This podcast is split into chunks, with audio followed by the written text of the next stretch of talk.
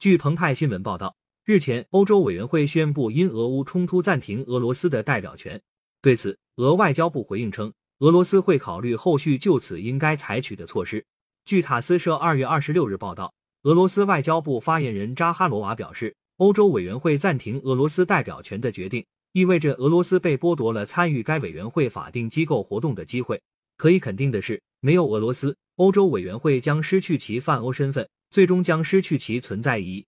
欧洲委员会的决定不仅带有政治色彩，还证明了该委员会已经失去了其独立性，变成了西方的工具。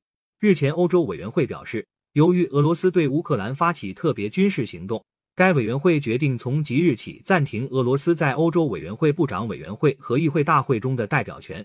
但俄罗斯仍是该委员会成员。欧洲委员会表示，暂停俄方代表权的决定只是临时措施。各方仍可以通过沟通渠道解决俄乌冲突。对此，俄罗斯外交部发言人扎哈罗娃表示，俄罗斯和西方的关系已接近通往不归路的临界线。新华社此前刊文指出，欧洲委员会是一个全欧范围的组织，俄罗斯于一九九六年加入该组织。二零一四年四月，欧洲委员会议会大会通过决议，以克里米亚问题为由取消俄罗斯的表决权等权利。